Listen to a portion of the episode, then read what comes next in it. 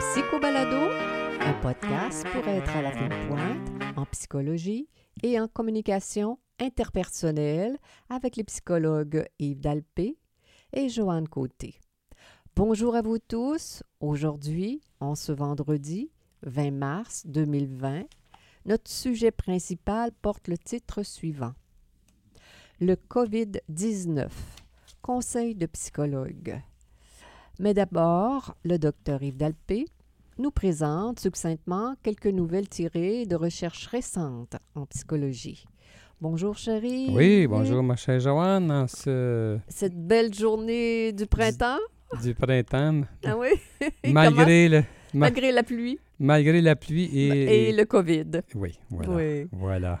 Alors, première recherche, borderlines et crise cardiaque au pluriel. Ben oui, la semaine dernière, on parlait de la personnalité borderline avec euh, notre invité, le docteur Bouchard. Bien sûr. Eh bien, euh, par la suite, euh, je suis tombé sur une recherche qui a paru dans la revue Personality Disorders, Theory, Research and Treatment.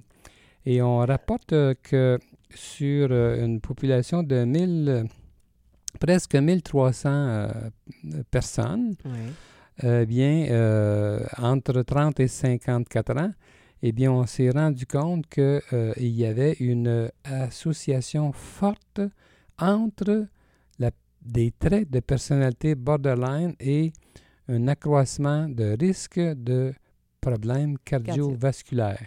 Oh, ça se tient quand Alors, même. Hein? Donc, euh, oui, Oui, ça se tient. Ben, ben, dans mon esprit, ces personnes-là sont plus, entre guillemets, nerveuses, font moins attention avec l'alcool, les drogues, peut-être l'embonpoint. Euh, euh, ça, ça, fait du sens pour moi de, les, de les savoir. Ils sont beaucoup dans les émotions fortes, alors peut-être qu'ils peuvent... Euh, oui.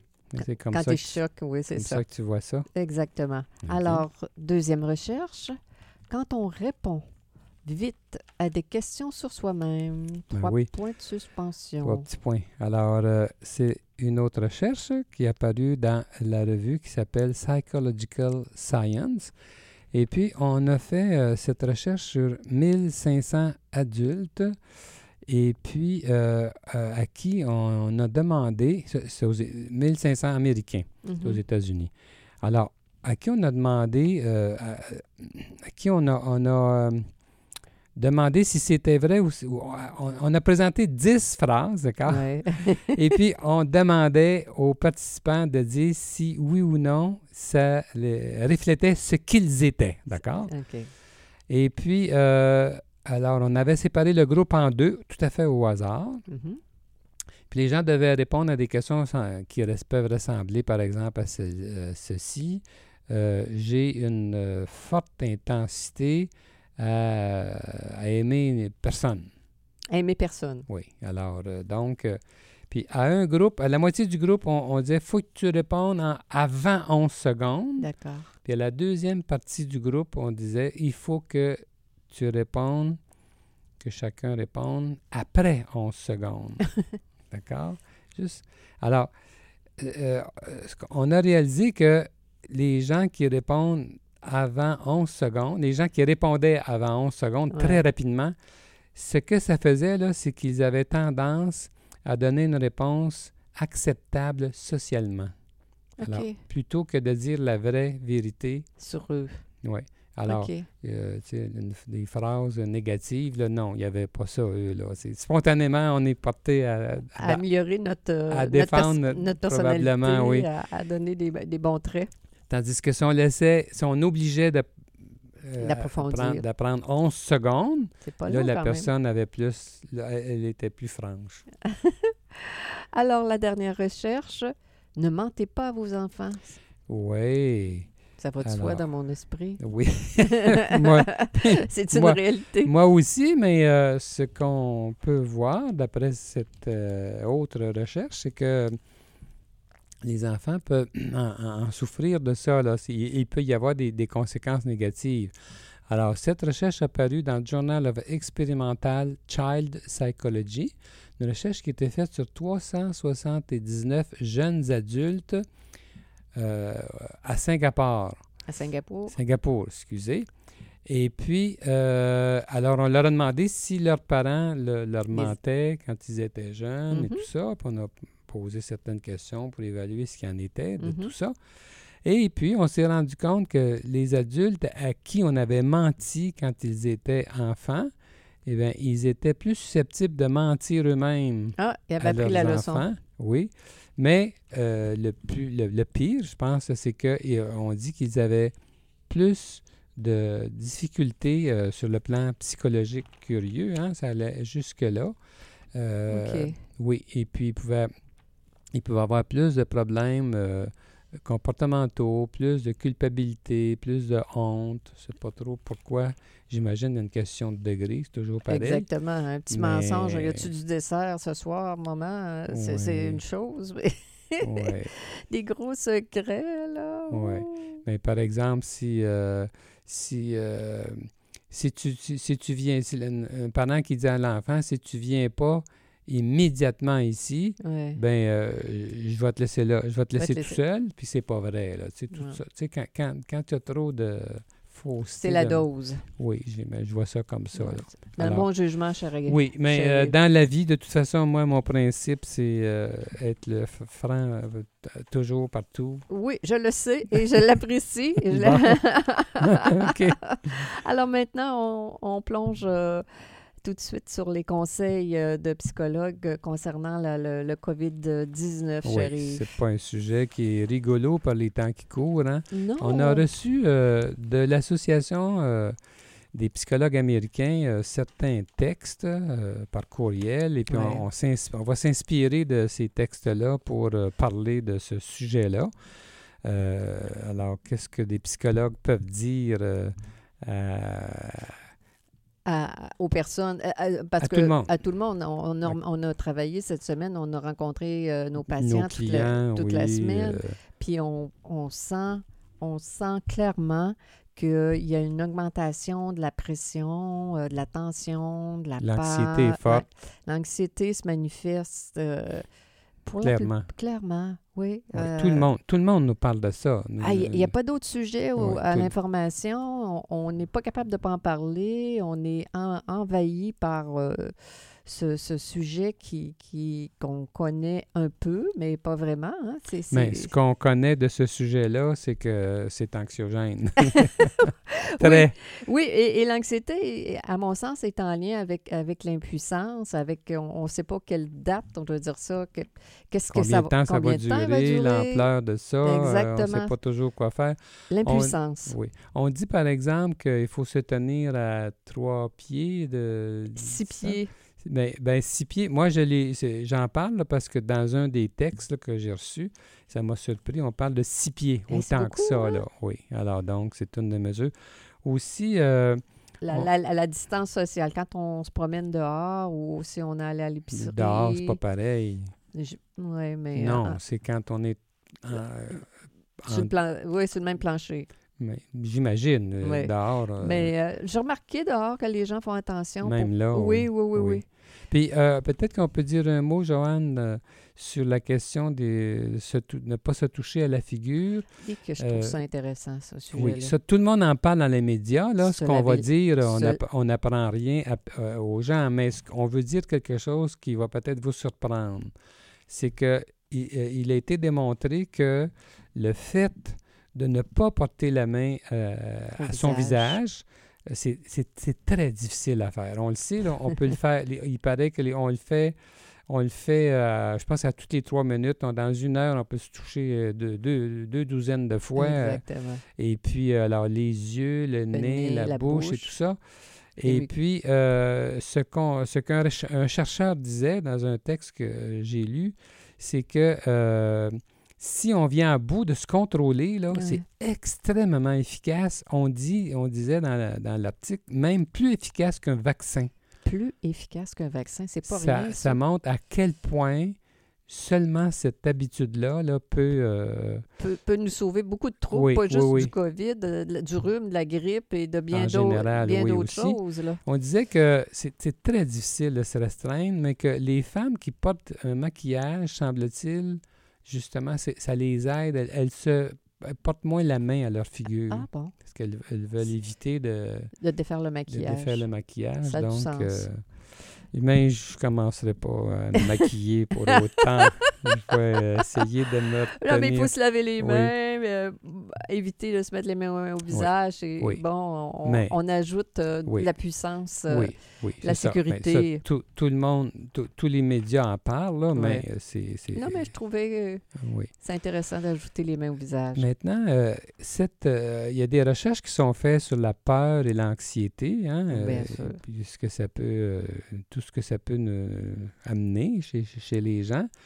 Et puis, j'ai- trouvé intéressant de voir quelque part que, euh, quand, quand- que- la peur et l'anxiété euh, nous amènent à des, à des euh, actions, des comportements, Comportements. différents, des motifs, des, voyons, des, des- des émotions différentes. Oui.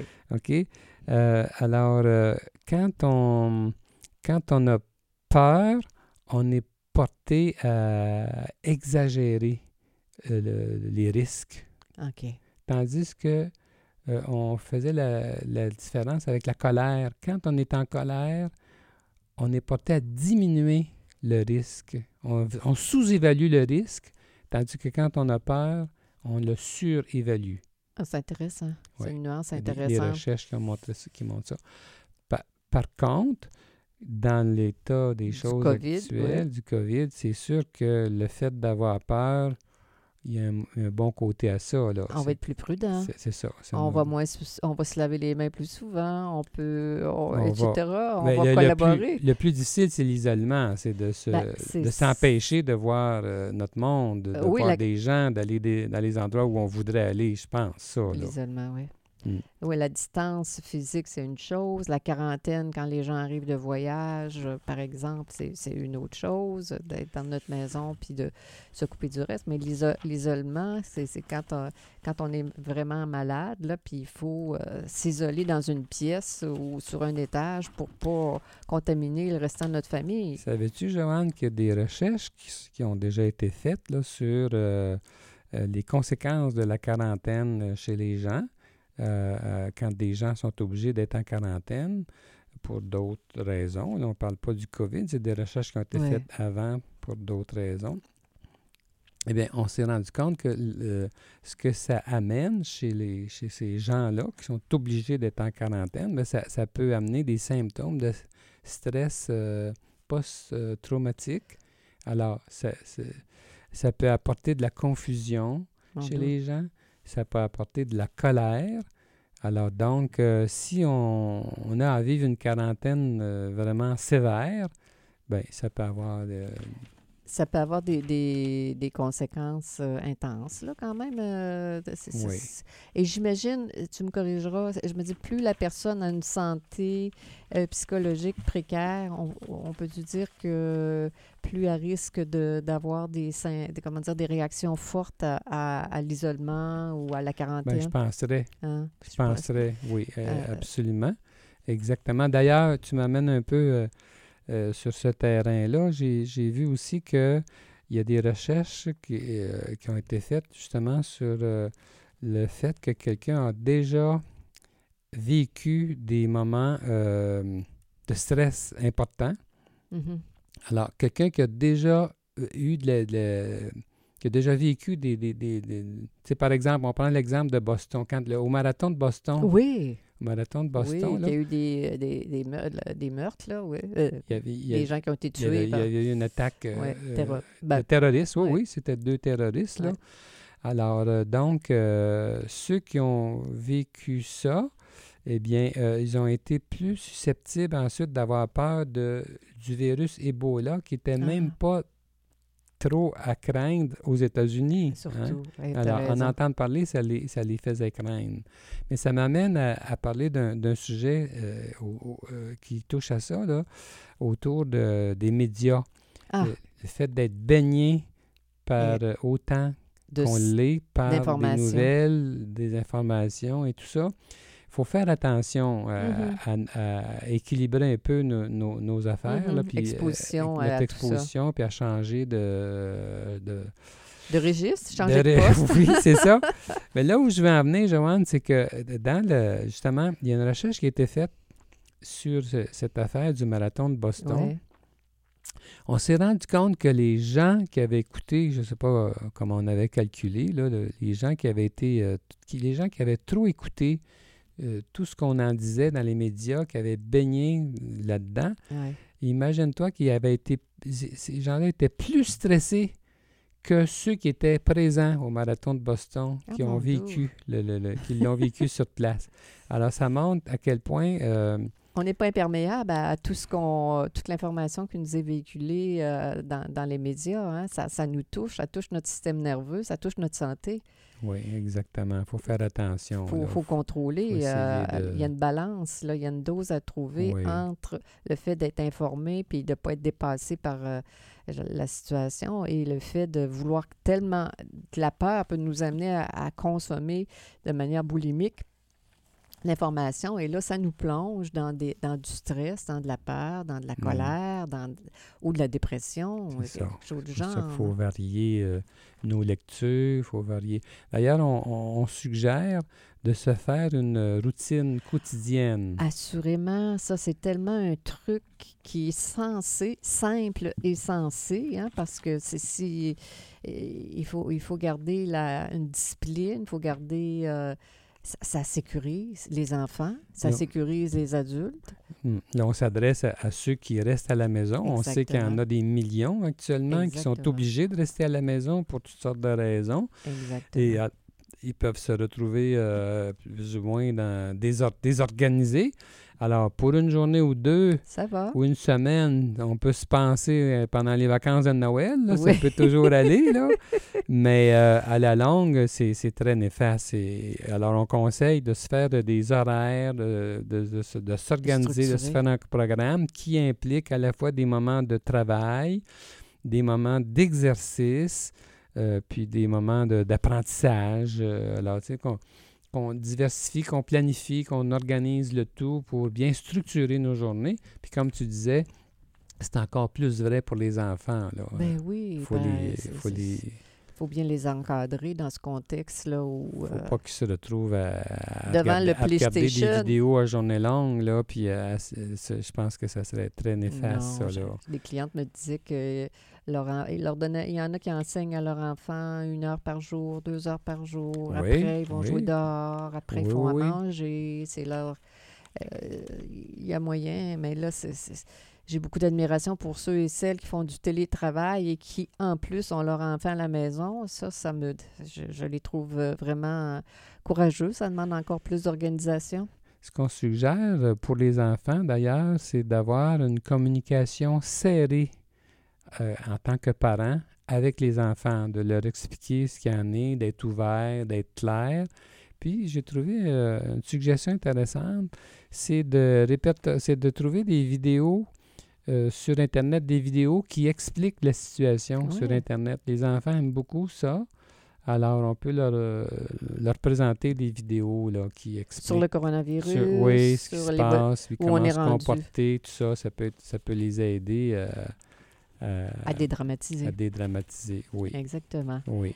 Un autre conseil euh, qui a été donné, c'était d'être euh, resté connecté aux autres de manière virtuelle. Et- Oui, oui, oui, Ah, on oui. est-tu chanceux dans 2020 d'avoir Internet, d'avoir que ce soit Facebook, d'avoir Le FaceTime, téléphone. le téléphone, oui. Alors, tous les vidéos, tout, le chat, tout, tout ça. Euh, les gens qui sont en quarantaine peuvent. a- on m'a dit qu'il y avait des, des groupes sur Facebook, euh, des gens qui sont en quarantaine. Alors, ils se parlent, ils échangent l'information. Ça, c'est, ça, ça, ça enlève, ça, comment dire, ça brise l'isolement social, tout ça, là. Oui. Puis je me dis, ça vaut la peine de. Je pense que tout le monde, on peut faire un effort pour euh, connecter avec les personnes qui sont, on sait, qui sont peut-être un peu plus isolées, pour euh, leur donner ce plaisir-là. Euh, favoriser ce moyen-là pour. Parce que l'isolement social, c'est, du stress, à la longue. J'avais des clientes, moi, qui passaient des journées à travailler toutes seules dans leur maison. Et le soir venu, euh, euh, il n'y avait pas personne. Et enfin, j'ai- eu ce cas-là cette, semaine avec, avec mes clientes. J'ai travaillé aussi à distance.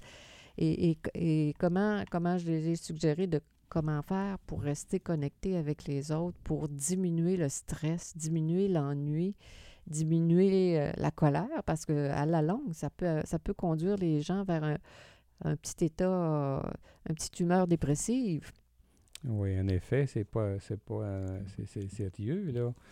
Et euh, moi, je, me suis rendu compte cette semaine que je me suis trouvé, euh, euh, un peu, je pense que, attends un peu, je pense qu'on va, hop. J'ai réalisé cette semaine, euh, justement, que j'ai communiqué davantage euh, Ah, c'est vrai! avec beaucoup de téléphones, euh, Avec tes frères plus que d'habitude, là. Les- Euh, avec, les, avec nos enfants. Les enfants, tout ça, ça fait plaisir. Oui, ça, ça ajoute, ça ajoute du petit bonheur dans notre, dans notre âme, dans notre esprit pour Oui. On se Alors, sent la- connecté. Puis là, pourtant, euh, je- euh, on travaillait tous les deux avec nos clients. Si, euh, si on n'avait pas travaillé, euh, je, ben, je pense que j'aurais téléphoné plus. C'est une très bonne façon. Alors, de- c'est une belle stratégie. Oui, d'ailleurs, on le sait, hein, le- entendre la voix des nôtres, c'est, rassurant. J'ai déjà vu des recherches qui montraient que euh, quelqu'un qui est anxieux, par exemple, euh, peut être euh, calmé par le seul fait d'entendre la voix de- de- de pers- d'une personne significative. Ouais, P- Calmer autant que de prendre un, un psychotrope, là, un médicament. Là. Le seul fait d'être en contact, ça, ça- ça apaise, Ça euh, détend, ça fait du bien. ça donne du sens, on Oui. se sent aimé, on se sent respecté, on sent qu'on a la personne qui nous écoute, on a de la valeur pour elle, ça nous envoie un bon message au niveau Oui. de notre estime.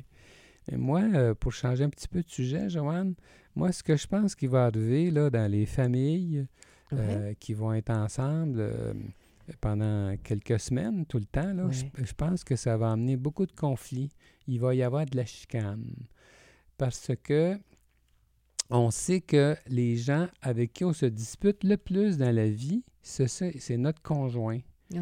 Euh, c'est normal, c'est avec cette personne-là avec qui on est le plus souvent, puis c'est avec cette personne-là avec qui on est le plus à l'aise, et puis c'est avec cette personne-là avec qui on peut avoir euh, toutes sortes de, de, de, de, de- désirs euh, conflictuels, euh, Mhm. des, des décisions à prendre et tout ça. Mhm. De sorte que les- des, des fois, mes, les je, dis ça à mes clients, des fois, ils sont surpris. On s'imagine toujours que c'est les, les, les gens plus loin qui sont c'est les, les- les- plus loin de, de, de nous, qui Ouais. sont susceptibles de nous Faire du souci. faire du souci.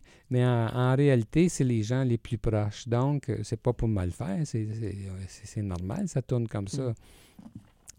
Mais alors, ce que je prévois, c'est que il- va y avoir une augmentation des tensions. des tensions familiales. Donc, en le sachant d'avance, peut-être qu'on peut être davantage aux aguets, faire plus attention, d'être, essayer d'être moins susceptible, si on Ouais. peut, de, de, de- de- de- de- Être plus tolérant. d'être plus tolérant. Parce que si on reste ensemble, le petit groupe, sans, en ayant moins de contacts extra, euh, extra famille, ouais. euh, je pense que c'est... euh, Ça pourrait ça pourrait amener... Exacerber les, les oui. tensions, surtout qu'il y en a qui ont. Ils vont avoir des problèmes financiers. Alors là, il Et va y en avoir, plus en de plus- ça, avec le ça COVID, peut rendre les ça gens plus, plus- nerveux, plus nerveux et tout ça. Se sentir, euh, je veux dire, notre valeur personnelle est, est en jeu. est en jeu, euh, notre honneur personnel. Puis là, ça, ça peut faire. Oui, c'est un bon point Ouais, ce que moi, tu je viens pense de qu'il va falloir... euh, puis j'ai peur qu'il y ait plus de dépression aussi dans l'air quand on est contraint là, que, à, à rester dans un même endroit puis que les activités soient aussi limitées. euh, Oh, on peut je pas aller... euh, alors donc, il faut trouver, il faut, être, faut être dans la créativité puis dans la sensibilité de, de- de- aussi, euh, davantage que d'habitude encore, parce que euh, en étant confiné euh, avec les mêmes personnes tout le temps, on a beau être avec ceux qu'on aime le plus, là, euh, il y a du danger là, qu'on qu'on se griffe, même si on aimerait Même si on plutôt, s'aime. même si on aimerait plutôt se, se faire des gentillesses. C'est un excellent point là-dessus.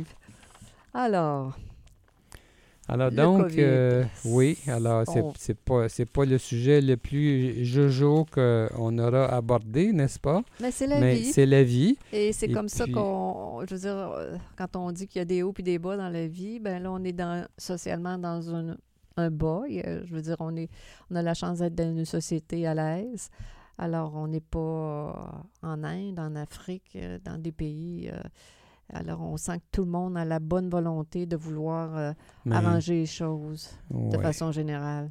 ouais. Alors tu te trouves euh, gâté par la vie, malgré... euh, mais on n'est pas encore touché beaucoup Non. ici, là. Alors c'est facile d'en parler euh, avec... euh, Avec une belle attitude. hein. aisance, là, Ouais. souhaitons que ce soit pas comme c'est dans certains pays où c'est la tourmente Oui. réelle, c'est dramatique. là. En je Italie, par exemple, Oui, là, je sais. Mais je me dis, euh, je trouve que les gens sont engagés, sont de façon générale, sont respectueux, puis sont. euh, jusqu'à maintenant, autour de nous, il n'y a pas oui. de doute là-dessus. OK, alors, euh, donc, euh, ma chère Joanne, c'était Psycho Balado avec les psychologues Joanne Côté et Yves Dalpé. Nous sommes psychologues cliniciens en pratique privée dans la ville de Québec. Pour plus d'informations sur qui nous sommes, sur nos livres, nos services et nos podcasts, consultez notre site web www.dalpécoté.com. Bonne semaine à chacun de nos auditeurs. à bientôt. À bientôt.